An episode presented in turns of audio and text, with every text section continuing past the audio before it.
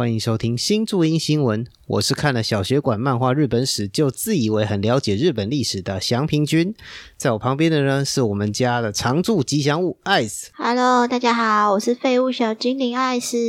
我来问艾斯一个问题，还要问大家一个问题：你们对于那个日本古代江户时代还有将军有什么样的想法？就是有的印象是什么？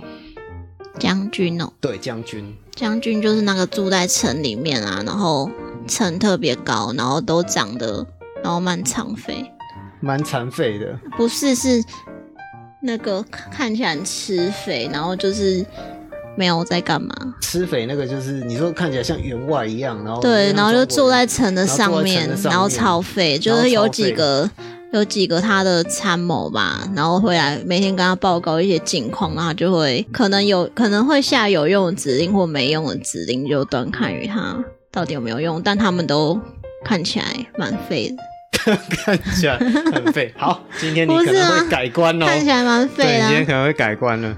好，我们先讲一我下说动漫里面的动漫里面的将军，其实我对动漫里面将军最有印象是那个银魂。如果你有看银魂的话，你对将军印象是应该是有点壮壮的这样子，反而不是吃肥的样子。好，等一下你就会知道为什么。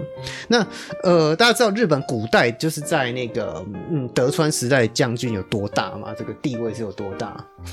其实这个要从天皇开始讲起哈，呃，在神道教里里面啊，天皇是那个降临在人世间的神，所以其实，在日本的某些信仰里面，就是呃，天王跟神是有一样的地位的。那天王从很久很久以前，从飞鸟时代、奈良时代就开始在统治日本。好，艾子要睡着啊。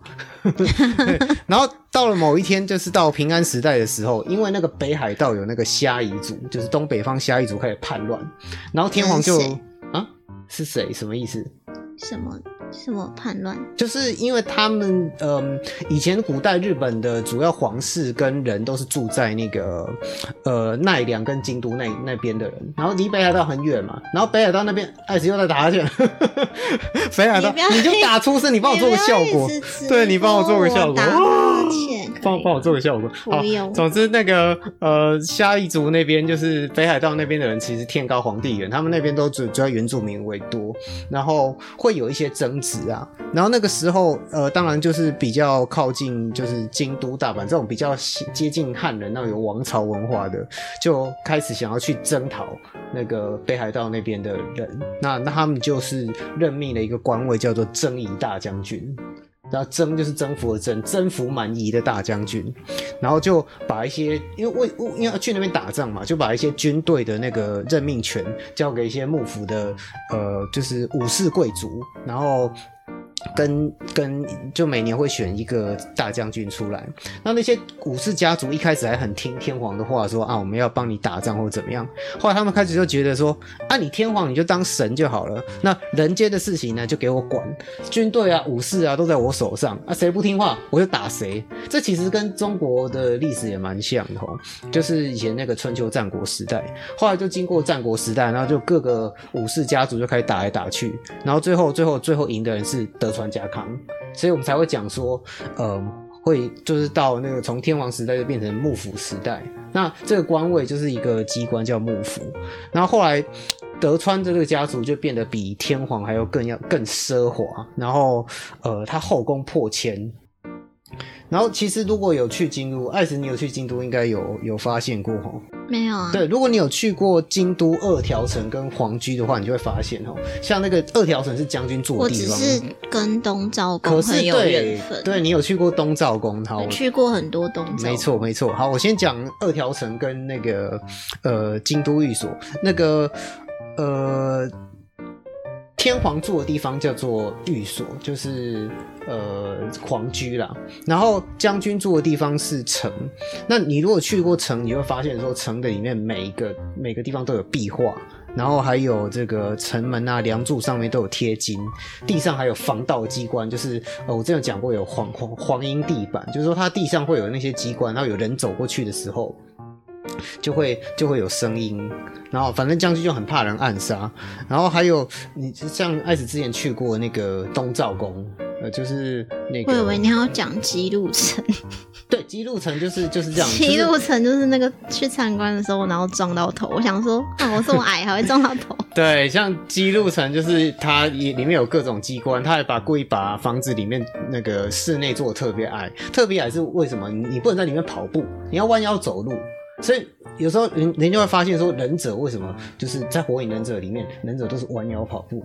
其实除了就风阻比较小之外，他们也会训练说我觉得忍者根本就不是忍者，忍者应该是应该拿到现在讲是刺客，对啊，忍者是刺客，古代也是刺客啊。不是啊？就是我是说他们没有那么神通广大，只是会避开避开那些陷阱，不不会对忍不会不会插克啦。对对，不会插科啦，不会像《火影忍者》里面啊，那个是漫画里面才会这样。对，然后像基路城里面就会有一些机关，然后那个解说员还会解说说，武士就躲在这里面防那个忍者来偷袭。将军的地方就就是非常的奢华，每一面墙壁都有壁画，然后像将军的那个宗祠，他们都是做的很漂亮，还有黄金的，像东照宫那边就有。天花板上有镶黄金，然后门上面门就做的特别亮，将军的家徽还有家训都写在各个地方，然后养呃养马的地方也是很大这样子。可是如果是去天皇天皇那个地方的话，会觉得说哇怎么这么朴素？它就是比较高雅一点，种那个梅树啊，种松树这样子，然后里面就有点低调这样。反正总之将将军是后来就发展的比比天王还要奢华。你说那个夏天子一令珠，对对，就很像中国发那种的。其实日本发生的事情，中国就有发生过这样子你应该是要倒过来讲吧？啊。呃感觉是中国先。其实我不太确定那个日本的战国时代先还是我们的战国，哎、我们有好几个嘛，不是我们，应该说中国有好几个。中国有有三国，然后有魏晋南北朝这种这种乱世。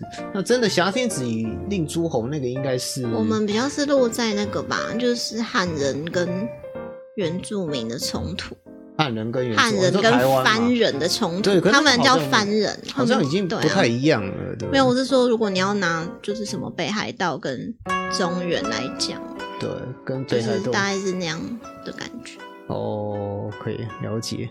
呃，中国的皇帝就有后宫嘛，将军的后宫呢，之前就是称作大奥，他们的后宫叫做哦大奥是不是有一部那个日剧？哎、那就是讲后宫的事情。奥就是那个呃奥妙，好像有，我我没有看啊，我只是印象有这对，日文是写作 o oku，奥就是有内部的意思。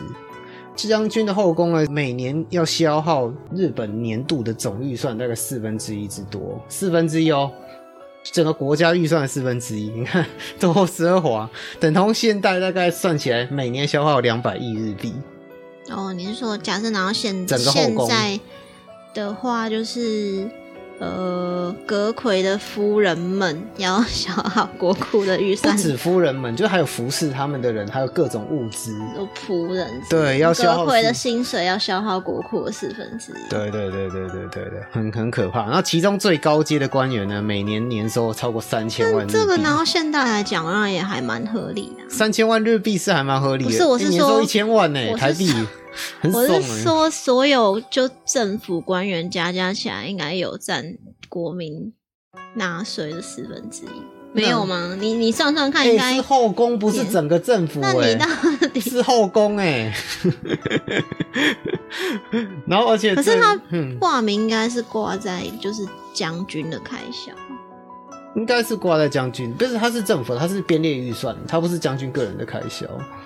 他编列预算对，什么意思？就是他是编国家预算，然后把预算放在后宫这样子，这并不是将军的私财。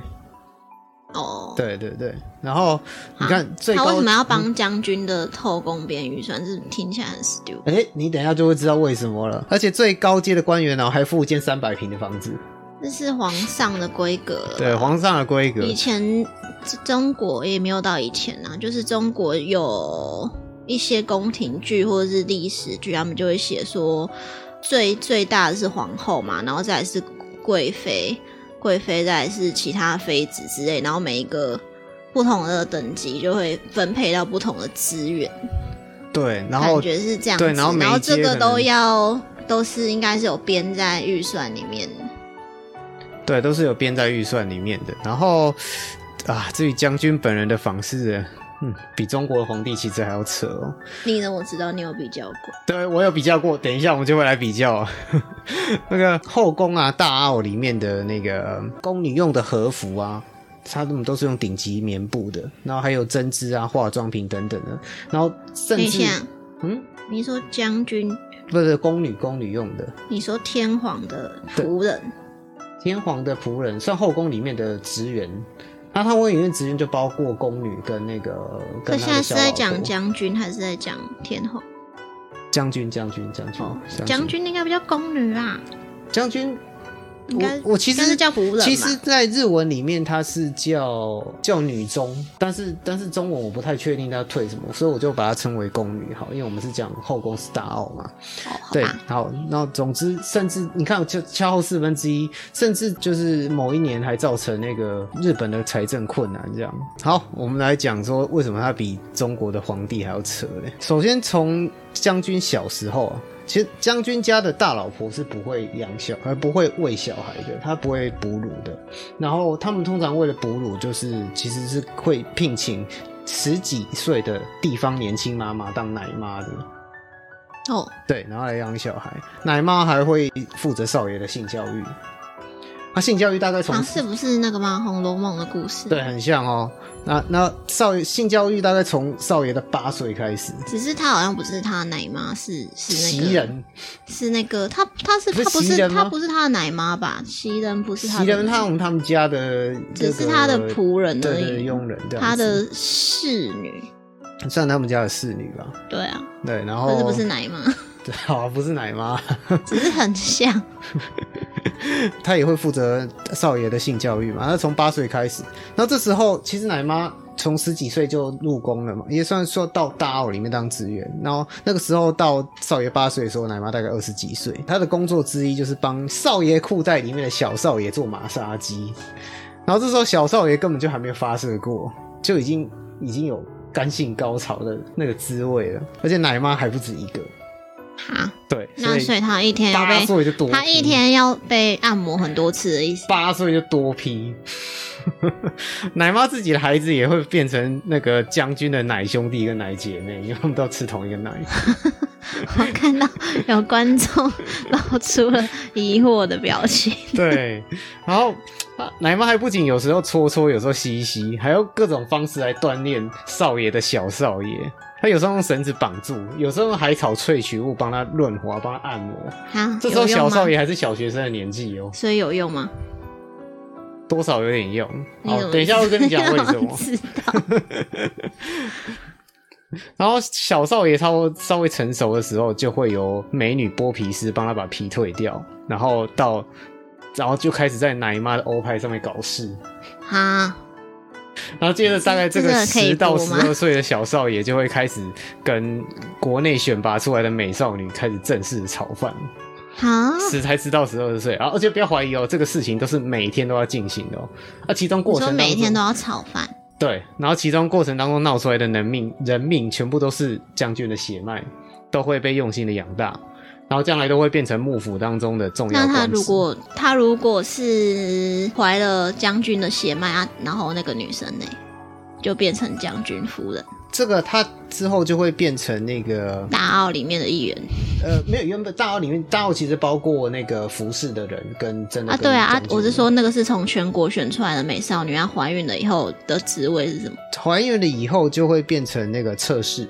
哦，就不是正宫，对对？正宫会变成别人。对对，这个等一下会说到。好，那在这个时候开始，就是少爷就会被视为是大人，他就不会再去睡奶妈。哦，那对，那其实想想还有点可怜哦。那个从婴儿奶妈被用过就跑被抛弃，对，有点可怜。那个从婴儿的时候就开始在疼爱他，长大一点就跟着陪睡的女性呢，就这样离开他了。就就退休了，这样子，这样就退休了。对啊，那他就一辈子不愁吃穿是吗？呃，应该还是会在大奥林的工作这样子，就不再做这个这个这个工作。好吧。对，然后毕竟将来他是将军家的继承人嘛，除了性方面的锻炼呢，武术跟学问也要扎实，而且必须要留下大量子孙才可以。留下的子孙为什么会说他小时候就要开始锻炼那个少爷的那个？呃小小少爷。对，为什么小 就小时候就开始锻炼呢？为因为他们是这样子哦，他们留下来就是将军家留下来的子孙，就硬塞给其他那个武士家族当养子。为什么？因为我之前不是讲他们战国时代那各各个武家打来打去嘛，后来德川家赢了嘛，那其他家可能会不服气，然后来报仇，所以他们有一个方法，就是德川家生出来的小孩就硬塞给，譬如说呃岛津家塞给你家，然后你家就要把他当养子，而且你要把这个养子当你们家的继承人。哦，对，就就是用这种方式，就是德川家族用这个方式统治全日本，这是他们的手段。啊，可是如果是这样的话，那腹黑一点的人就直接把他，呃，直接就算对他视如己出，然后直接教他就是叛变之类的事情也，也没也没有不行。可能可以吧，不过总之这个这个手段其实还蛮有效的，在当时其实蛮有效，因为还是会逼迫那个各个家族，就是给他一个人质过去，然后这个你还要把那个人质当你们家的继承人，然后就渐渐要把他们血统都洗掉，这样子。哦，好吧，好，那接下来就过了几年，到了少爷少爷的时代啊，他们就开始继承将军的位置，然后少爷就会开始从那个亲王天皇家迎娶正室。刚刚不是有讲说，将军其实表面上他是在天皇的下面，所以他会从将天皇家去迎娶一个正宫过来。可是当然这个就是政治的联姻，所以不是你情我愿，所以正宫未必是全国最漂亮的，所以各个代各个代的大将军跟大老婆，就是所谓正室都没有相处的很好。最有名的是三代将军德川家光，他从未跟大老婆行过房。然后，所以将军都是把重点放在小老婆测试上面。所以刚刚就讲说，那个有有怀孕的，就是就叫测试这样子。听起来好悲惨。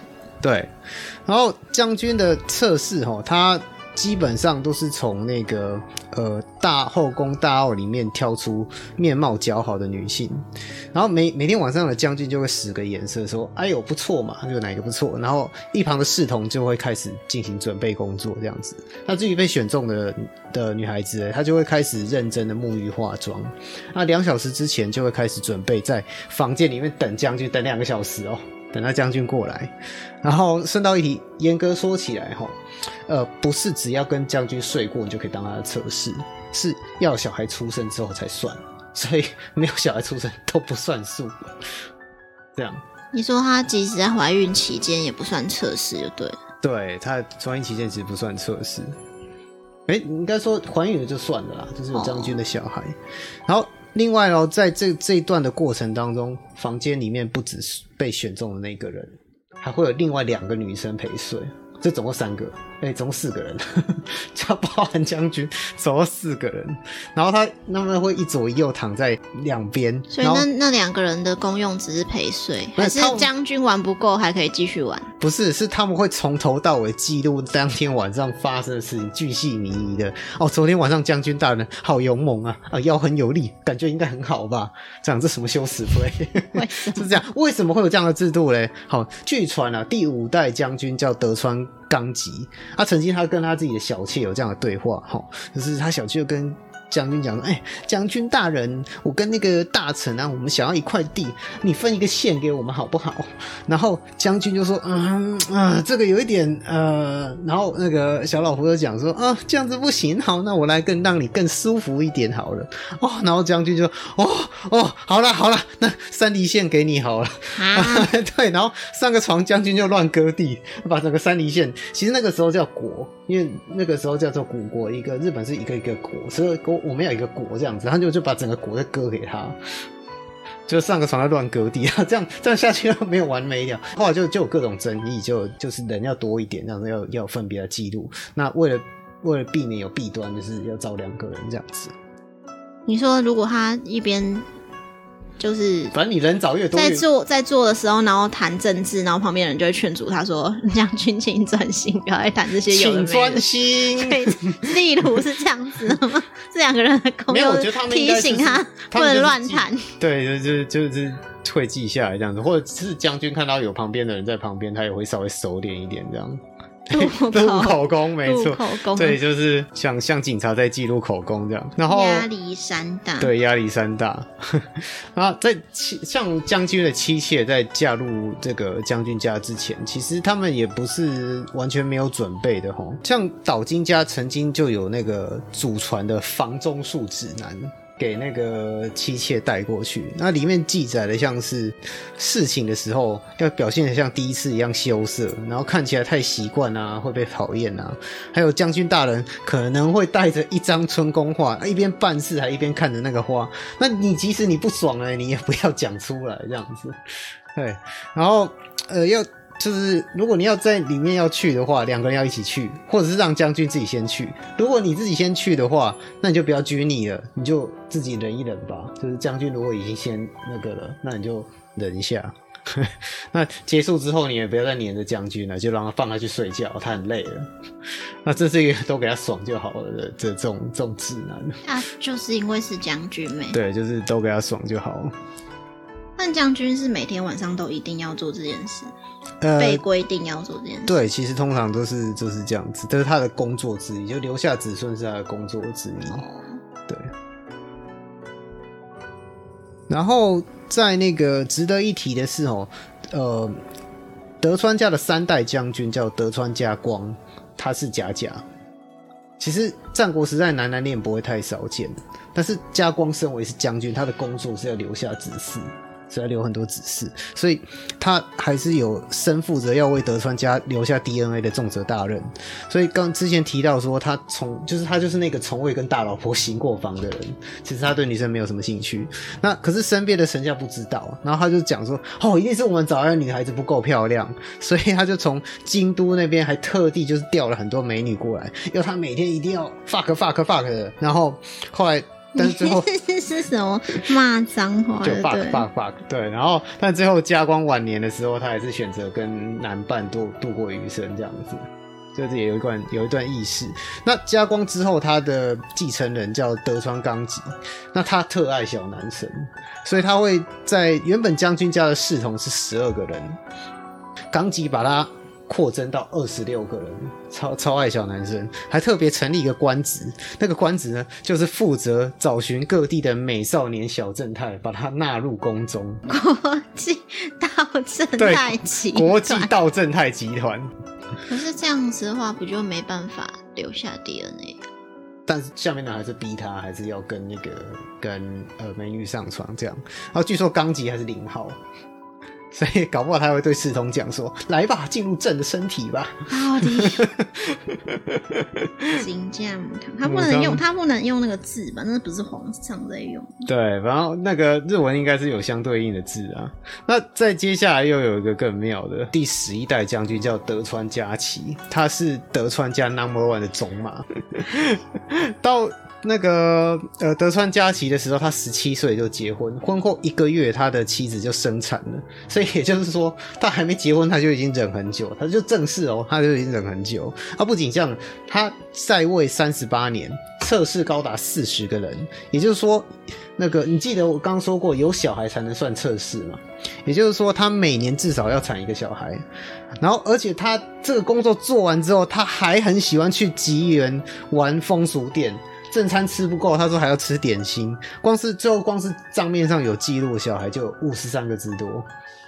那他等一下，你说他一年才生一个，那也没有很，也没有很多啊。可是，一年受孕一个这样子啊，但太少。他还是很努力，哎，几乎每年都有。你要你要想，你要知道他那时候他已经很老了。我如果我如果一个晚上就跟一个美女上床就好了，三个，这样我每天晚上都有可以。就是有小孩的机会，这样一年才一个，不是很少吗？可以啦，一年有三百六十五天呢。可以的，可以的。将军当中其实也有一个。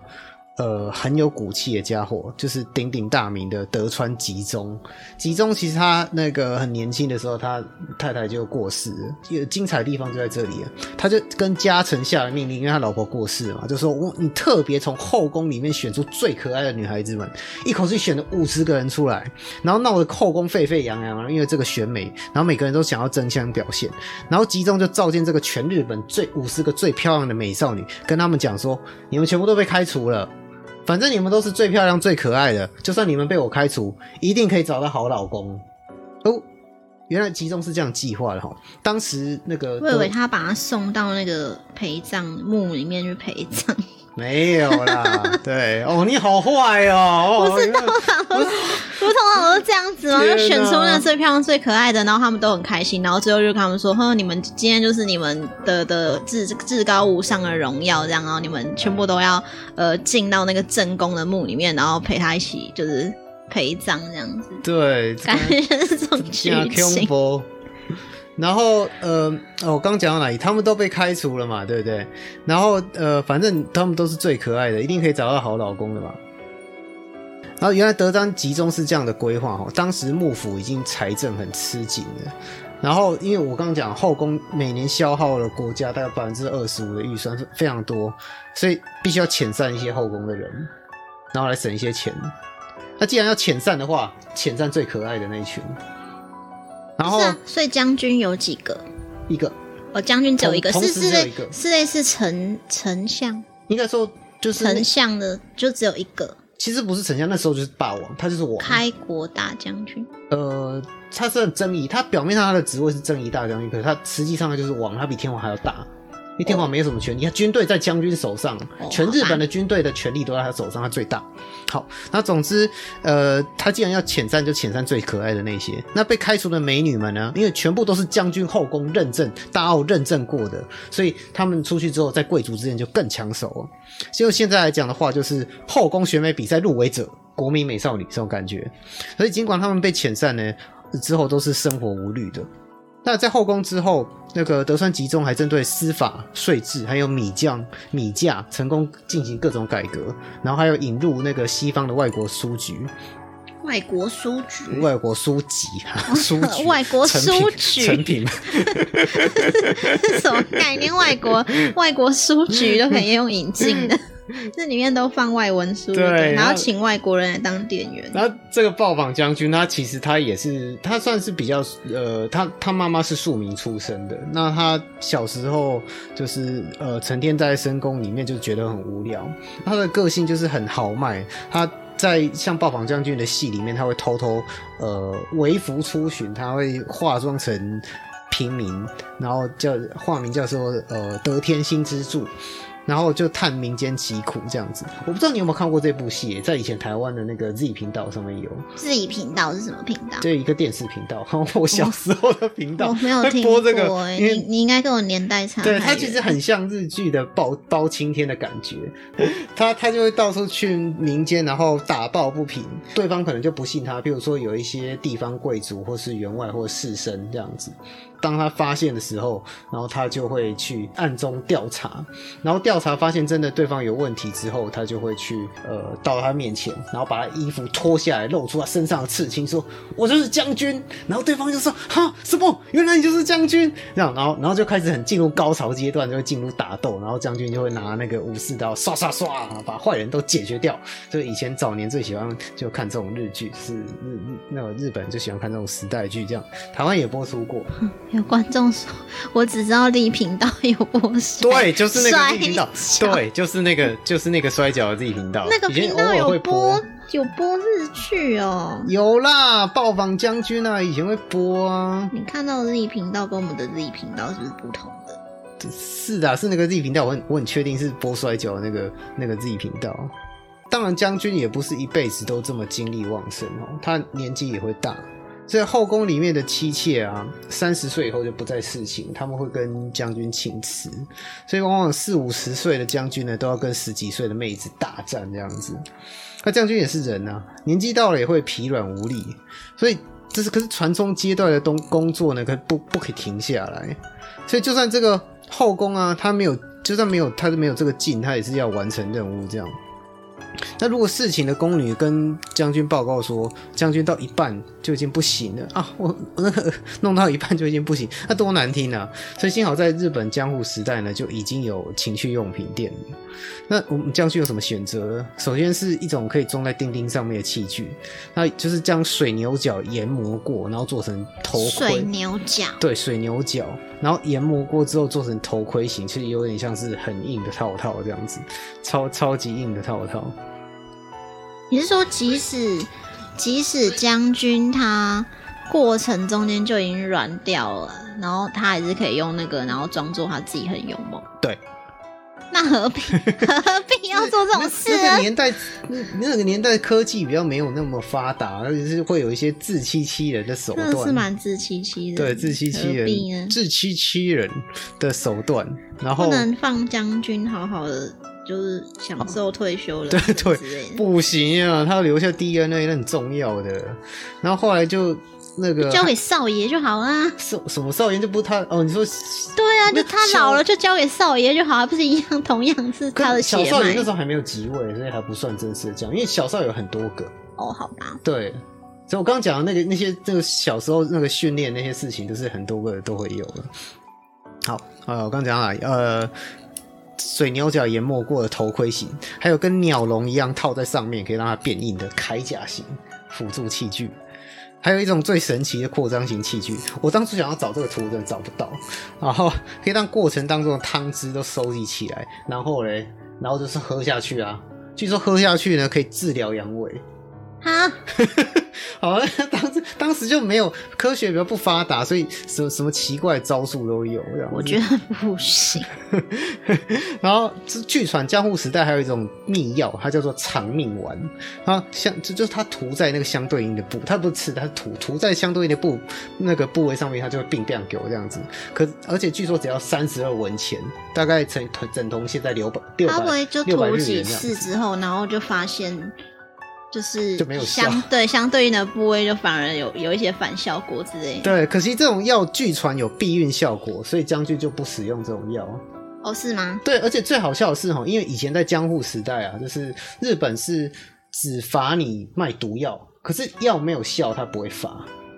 那那怎么知道？是哦，你的意思是说，假设我涂了，然后呃，相对应的地方烂掉，那就那就是它的不对。但如果没效的话，就没没差。对，所以最好笑是日本以前哈，同一种药哈，拿给你就是说啊，这个是避孕药，你吃下去可以避孕。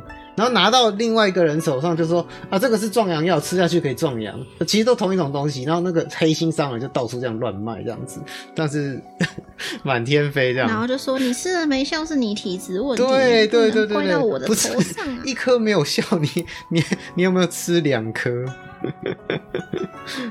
但这样都不会被砍头，卖假药应该要被砍头。卖假药应该被砍头，真的。对啊。好，那。你猜猜看，当时后宫平均的那个算宫女，以前叫女中啊，女中的平均收入有多少？平均收入？对啊。要用什么来计算？呃，新台新台币。好，我们不讲平均好，我们讲最高，最高刚讲过嘛，相相当于现代的一千六百万日币。然后，可是那个过，应该说精，就我们刚不是讲那个德川集中，嗯，他在精简之前。那个最高职位的年薪四千万日币，现在精简之后是一千六百万日币。那实际上要侍寝的年轻妹子，年薪只有四百二十万日币而已，台币大概一百多万而已哦，其实很少哦。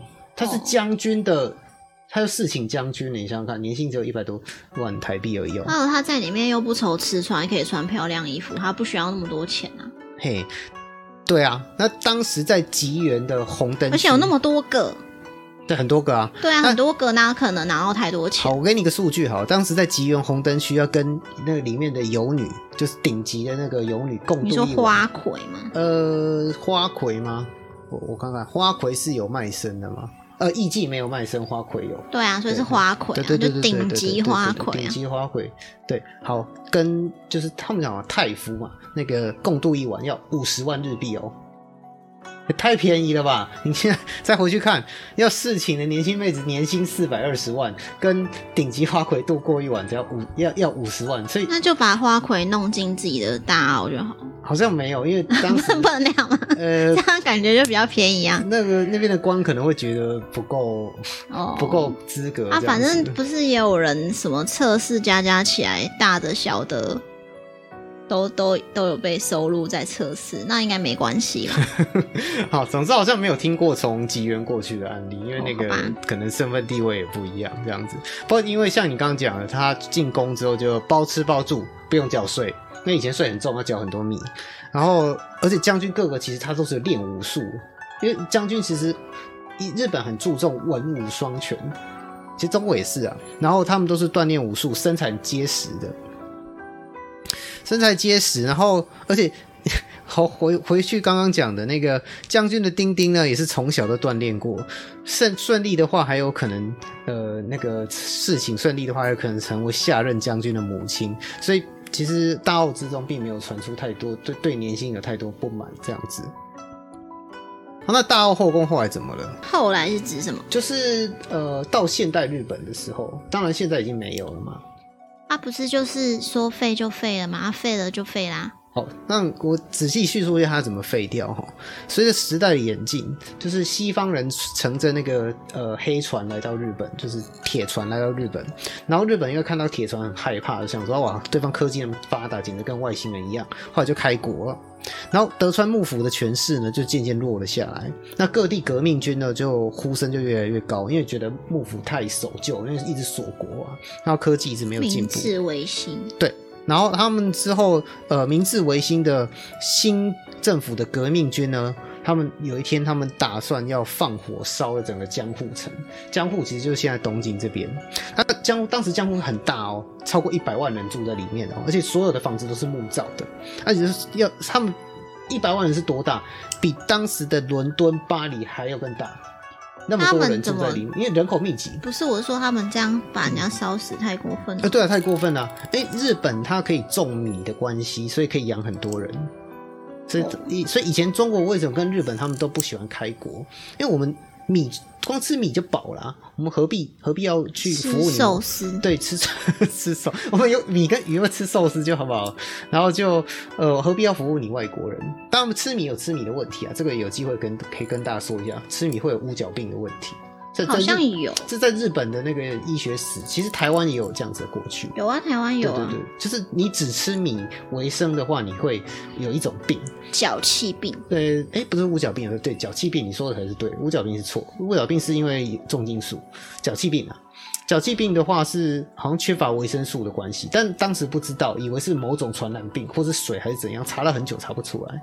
不过这个这个之后如果有讲一日本医学历史，米吃太多，对，再跟大家说一说。好，总之，呃，米吃太多，然后总之里面养了大概一百万人，然后那么多人，那真的放火了不堪，就像你说的不堪设想。那这时候有两位女性站了出来。他们就是大奥里面的那天章院赌姬跟和宫，我不知道大家有没有看过赌姬这部剧。赌姬也有，也是一个日剧。对，也是一个很有名的日剧。跟和宫这两个这两个人，他们分别是十三代将军跟十四代将军的妻子。啊，和宫是正宫吗？对，都正宫。然后和宫是天朝皇，呃，就是天 天朝天朝还对啊，天皇朝廷的皇女哈。那她其实下嫁将军这边，然后朝廷跟革命军当时已经缔结友好关系，要去推翻将军这边，希望希望应该说说呃，他们跟将军因为因为等于朝那个天皇也不爽就对了，当然不爽啊，因为将军那么大。对啊，那后来他们就写了一封信，请求新政府革命军放过将军一家，因为毕竟他们是嫁到那边去的。可是，呃。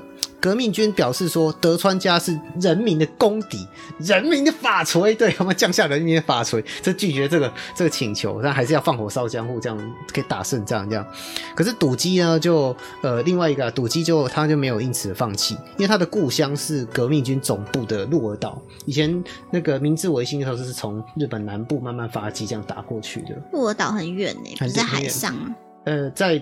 鹿儿岛，那，它是它是半岛，它有连接着陆地的。我不知道它有连接，我只知道它有。它有连接，它的应该说它是九州啊，九州跟本州是分开的。那九州很大。哦。对。那当然还是搭到到京都还是要坐船啊，那个时候。哦。嘿，然后然后他就写了一封文情并茂的信给那个革命军的大佬西乡隆盛，还有送到还蛮不简单。有啦，他家在那边呐。好嗨啊！对他，总之他写了一封信给西乡隆盛，然后后来。革命军就，呃，可能因为这封信的关系，他就没有急着放火。他们就想说，好，那我们先沟通看看。然后后来，呃，沟通成功了，就不让，就让那个江户城将军这边的人就，呃，不流血开城。他们决定大政奉还，要把这个军队的权力还给天皇。应该就把就是实际的权力还还给天王。后来大奥就随着德川幕府的垮台就解散这样子，然后就宫女就各自回乡这样。然后后来革命军就建立了明治政府啊，然后接受西方文化啊，然后在大正昭和之后，就日本就变得越来越强。然后后来就是我们熟悉的现代日本这样子。可是现在日本的天皇还是没有实权。现在日本天皇没有实权，但是其实日本天皇很特别哦。日本是很少数，呃，皇室没有换过的国家。